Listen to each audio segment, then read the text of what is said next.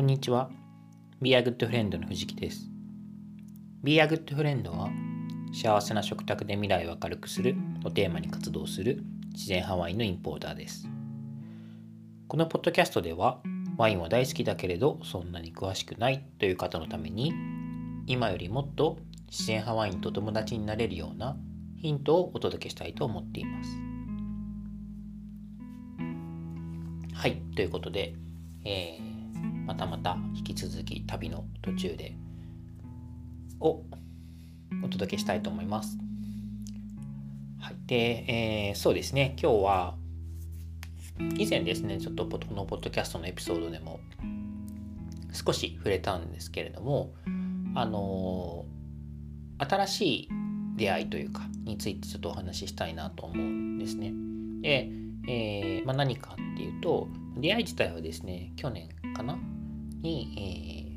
えー、出張にヨーロッパフランスに来た時にあったんですけれどもあのある作り手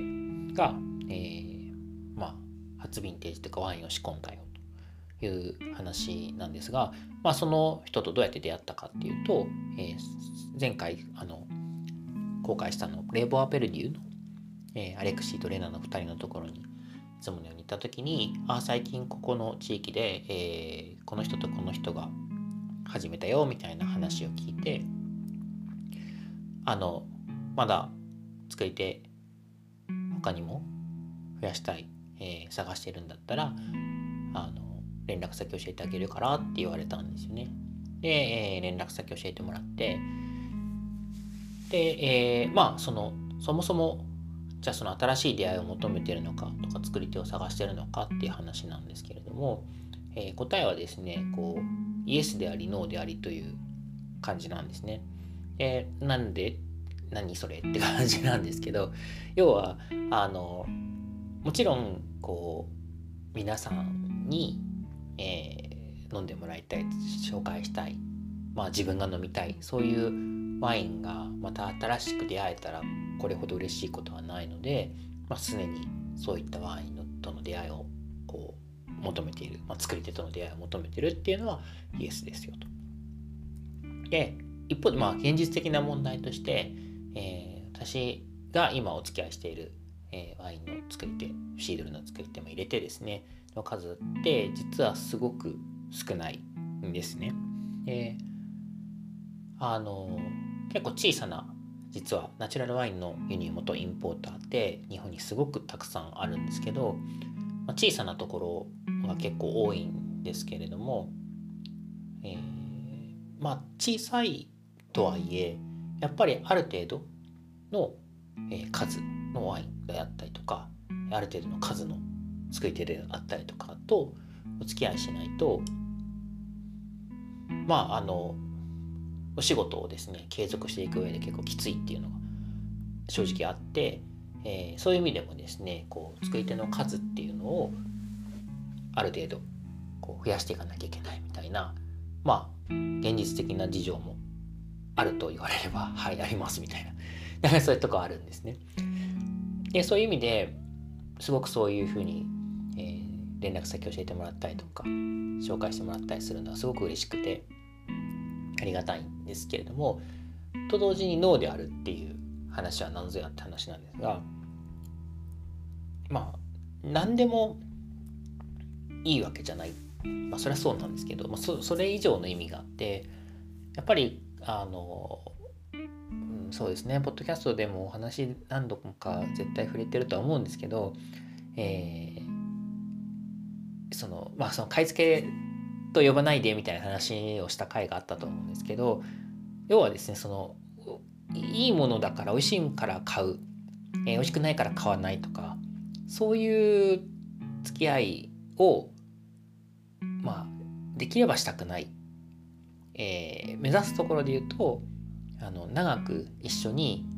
歩んでいきたい成長していきたいっていう思いがあるんですね。でなのでそのいわゆる仕入れ先とかっていう概念では全然ないので、まあ、買い付けではないと、まあ、友達に会いに行く。友達を増やすみたいな そういう世界なので。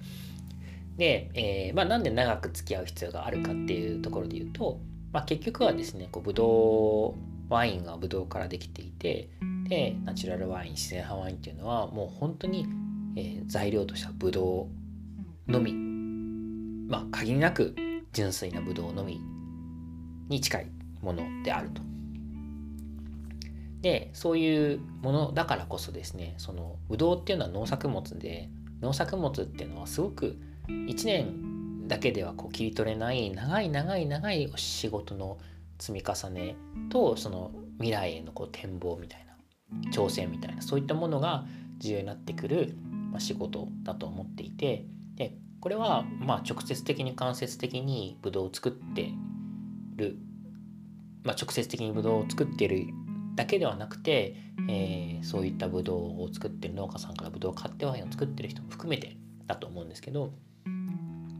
あ、そういうこうつながりコミュニティがこう強固になる長い年を経てもなおほころびがないっていう状態が、まあ、安心してそういう人たちがこ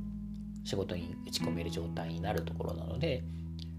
まあ私もそのこうコミュニティの一員としてですね、えー、その瞬間だけを切り取ってイエスはノーではなく長くいい関係性を築いていきたいと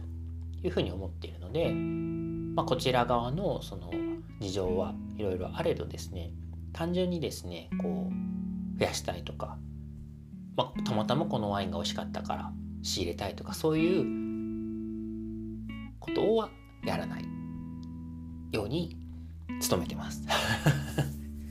はい、でまあ、なので紹介してくれるのは嬉しいんだけど、えー、まあ新しい作り手探してるのかって言われるとイエスでありノーでありっていう感じになりますと。でまあその中でですねとはいえこう、まあ、どんな出会いがあるかっていうのが本当にわからないのでそうやってですね縁をいただいた時っていうのはまああの万難を排して、えー、こう相手の時間もいただきつつ会いに行ったりするんですね。でその2人去年来た時2人紹介してもらって、まあ、この話したかな、まあ、1人は、えーと、ちょっと都合が悪くて、えー、会えなかった。で1人は、えー、会えるけどあのただしみたいなのがついてたんですよね。でただしっていうのは、えー、僕たちその人は、えー、何人かのこう仲間で、まあ、一つの会社というか、えー、を作っていて、まあ、その会社でワインを作り始めたという感じなんですけど、まあ、会社って言ってももうほんとちっちゃな、まあ、グルグループでですね。でまあそのナチュラルワイン自然派ワインなので、まあ、その環境に配慮するとかそういったことを大事にしているみんなそういう思いを持っているっていうのがあるんですけど、まあ、それはいろんな多岐な分野にわたるんですが、まあ、その一つとしてですねその彼らは、えー、ワインを輸出で遠くに運んだりはしたくないんだよね。できれば近いところで地元でもしくはフランスでっていうようなところで、えー、顧客を見つけたいっていう、まあ、そういうポリシーでやっているのであの会いに来てくれてもワインを試飲したとしても売れないんだよねみたいな。っていうので、まあ、返事がくれたでまああのこの話ちょっと重複しちゃうんですけどあ、それでもあもしその迷惑じゃなければ是非あの会いに行ってどんなことしてるか教えてほしいしどんなワインを作ってるか飲ませてほしいしみたいなことを言ったんですよね。でこれどうしてかっていうと別にあのさっきイエスでもありノーでもありってとこにも通じるんですけど私にとってはあの即それがですねその自分のビジネスにこう利益をもたらすものでなかったとしてもいいんですよね。このそのワインのとある産地でどんな人がどんな思いでどんな仕事に取り組んでるのかみたいなのを一つでも多く仕入れることによってあの自分の中のまあ気づきとか知らなかったこと知りたいとかもあるしあのまあいろんな得るものはたくさんあるので、えー、ただただ、えーあ、さっきの買い付けじゃないって話じゃないですけどワインが買えなくてもその人そういう人がですねこうそのローカルでちゃんと売りたいんだよねっていうのはめちゃめちゃ気持ちわかるじゃないですか。あのいやめちゃくちゃ気持ちわかるんですよね。あの私なんてもう本当にあの遠くからこうたくさんのエネルギーを使って、えー、日本に運んで、皆さんにお届けするっていう仕事をしているので、えー、それが嫌だなって思うあの人がいるっていうのも、うんまあ、すごく共感できるし、まあ、そういうこともあるので、えー、でもじゃあそういう思いを持った人がどんなワインをどんな表現をしているのかみたいなことは知りたいので是非会いに行かせてねって言って行きました。っていうのが去年だったんですね。で、えー、まあすごくこう当然初めてのこうヴィンテージのワインがまだ瓶詰めされる前の状態だったかな。樽に入っていて、えーまあ、樽とかタンクとかに入っていて飲ませてもらってでそこはですね畑はあの持っていなくて、えー、ブドウを買ってという感じだったんですけどそのまあまあすごく、うん、心地の良い味わいのワインだったんですね。で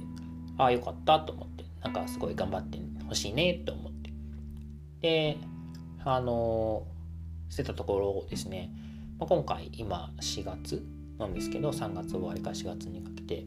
えー、また出張でこっちに来てるフランスに来てるんですけどそのまあ一月ぐらい前かなにその訪問した時の作り手から連絡が来てあの実は少し、えー、海外にもワインを売ろうかなというふうになったと。で、えー、なのでなんだけどその時にですねこうまず連絡するべきは買えないって分かってるのにわざわざ会いに来た試飲しに来た人に、えー、まあ、聞きたい尋ねたいっていうことでメールをくれたんですよね。でまあこれすごい嬉しい話としてちょっと以前も紹介したんですけど、まあ、本当に嬉しいなと思ってあの別にそもそも狙ってたわけではないのでりがたいなと思って。でああの、まあ、ぜひそういうのそういうご縁って大事だなと思うし、まあ、確ただその時点ではですねそのこう何て言ったんでしょうねそのまあ去年飲んだまだ完成する前の状態のワインの、まあ、乾燥完成しかなかったっていうのもあって、えー、こうその時点でこう何かこう確定的な答えをするっていうのはすごく難しかったんですけど、うん、まあでも大体そういうもんなんですよね ワイン人との出会いとかつながりって。まあ、なので、うん、あのそういう思いしても本当嬉しいしでも君たちの気持ちを、まあ、すごく共感できるからそのやりたいことを大きく逸脱しない範囲であのいい関係性築けたらいいなワイン変えたらいいなっていう話をしてでまあラッキーなことにですねこうちょうど1ヶ月後ぐらいに今ですね、まあ、会いに来れる、えー、タイミングがあったので会いに行くねワインまた改めてちょっと飲ませてねっていうのをお願いして、えー、で実際今回行ってきました。で、えーまあ、結果なんですけど結果っていうかあの、結果っていうのもなんか変な言い方だな。なんて言ったんでしょうね。で、えー、やっぱりですねその率直にこう自然派ワインって、難しいんですよね だからこうあの彼らがこうまあ用意してくれてたというかあの今ストックがあるよって言ってたワイン海外にちょっと売ろうかなって思ったワインっていうのが2種類あったんですけどあのすごいもっと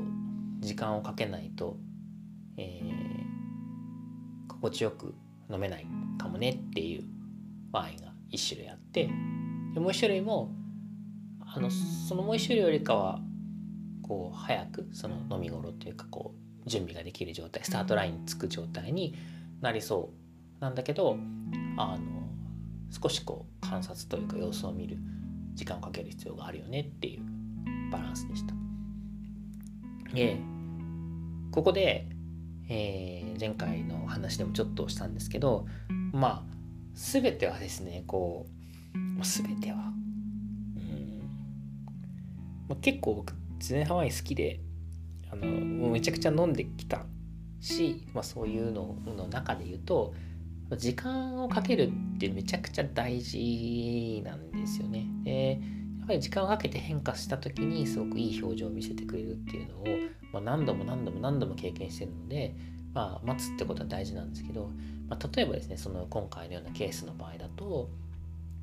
えー、じゃあ美味しくなるまで待つねみたいなことは成立しないんですよね。あのまあ、なんでかっていうと、えー、まず初めてのヴィンテージのこう新しいプロジェクトの人たちが作ったワインで、えー、まあ、端的に言うとお金ないんですよね。お金に変えなければ次のプロジェクトの継続性が、まあ、大変みたいなところがあるのであの準備ができているものに関してはこうもちろんだし、えー、まあ待った方がいいものも、まあ、早い段階でこう買ってくれる人がいたら嬉しいっていうのは当然あると。でそれをじゃあ彼らも結構ギリギリまで待つとして自分たちのこう待てる限界まで待つとしてそれでもなおまだスタートラインに手前だったとしたらじゃあそれは誰かがその待つっていう作業をこうバトンを渡してもらってやんなきゃいけないっていうとこもでそれもそれぞれ、まだ例えば次にじゃあインポーターとして私が、えー、そのバトンをもらったとして私自身はですねそんなあのまだ初めて4年目っていうのもあるから、えー、ものすごくこう余力があるわけではないのでめちゃくちゃ長い期間待つってことはできないと。でそうするとこうまあいろんな人にですね次の人にバトンを渡すか、まあ、そもそもそのバトンを渡せなければ、えー、そういった関係性が成立しないっていう、まあ、お仕事として成立しないっていうふうになっちゃうんですよね。でそれがまあここでまた仕事があるんですよ。えー、すごく長くかかるのかつまり年何年っていう単位で待たなきゃいけないのかもしくは何ヶ月っていう単位で待てばいいのかみたいなそういうこうなんとなくの直感みたいな読みみたいなものもまああったりするんですけど、えー、そういうのも含めてですねこう判断しながらいやあとはもちろんその最終的に皆さんから頂く価格ですよね。えーまあ、そこも踏まえて、えーまあ、どうするってことを考えなければいけない。うんまあ、毎度毎度毎度毎度毎度悩むたいな、うん、そうなんですよ。毎度毎度毎度毎度悩む。でなんで悩むかっていうとじゃあ美味しいワインだけ買っとけばいいじゃんみたいな話をもし思ったとするならばあのまたこれも難しくてその飲んで一発で美味しい最高 OK みたいなのなんてもうほぼないんですよ。いやないって言ったら嘘だなめ、ま、なんか本当にあるんですけどあのそのボコボコにないという意味ではねないんですね。でなのであのじゃあその辞典じゃないけどそこそこには使うかってでもそれでもそれとも違って、えー、つまり人もあの変わるんですよね。で成長すると。えー、これはもう過去のすごくたくさんの経験から、まあ、自分の中でちょっとこう組み上がったものなんですけどその大事なのは今この瞬間のワインだけが、えー、美味しいか美味しくないか、えー、時間がかかるかかかんないか分かりやすいか分かりにくいかみたいな評価だけではなくてこの人たちが次の年次のステージに行った時にどういうふうに成長していけるのかその成長のまあ方向性と角度つまりこうどのスペースで成長できるのかみたいなことをまあ分かんないんですよ 分かんないんですけどこう直感というか感じ取るみたいなところはすごく重要なんですよね。で、まあ、何が言いたいかっていうと、まあ、かつてのですね、まあ、今回もこの旅の途中に、まあ、私がこう自分で会社を始める前も同じ仕事をしていてで本当にこうその初期の新しい初ヴィンテージにを飲んで同じに出会ったみたいな人たちが、まあ、何人もいて、まあ、その人たちの今のワインをこう、まあ、深海とかもあったので、えー、飲む機会があったんですけど、えー、まあこうその最初のヴィンテージ特にそうなんですけど当たり前ですけど難そんな最初からこうキレッキレのワイン作れる人なんてもうほんのほんのほんのほんのほんの人2しかいなくてあのでもその時にでもキラッと光るものみたいなのとかあと人とかそういったものの中で、えー、その先の角度ですね。成長の角度をがこう角度が急な言ったらいいんですかね急な成長を期待できそうなこうなんか予感みたいなものを感じれた人しその予感通りに、成長した人っていうののワインは今本当にもうあの両手を上げてもうおすすめできるっていうようなもう本当に表現力ともうみずみずしさと、まあ、いろんなこうものが満ちたワインになっているので、まあ、今回新しく出会った作り手のワインがどういう、えーまあ、その今最初の年のワインがっていうだけではなくてこれから手がけるであろうワインがどういう角度になに成長していけるのかっていうことを、まあ、考え改めてその 今まで長く飲んできたワイン作り手のワインを飲んでなおまた改めて思うみたいな、そうそんなことをやってるんですよ大体いつも。でまああのラッキーなことにですね前回もそうだったんですけど、えーと、今回も次の、まあ、ヴィンテージ2年目のヴィンテージの瓶詰めする前の状態のものっていうのも、まあ、試飲をさせてもらっていてなんかそうそれ美味しいんですよ。もう全然なんか心地よさ美味しいんでまあ1年目より2年目の方がより美味しいのかなって、まあ、特に最初の頃当たり前にそういうこと起こるんですけどっていうのも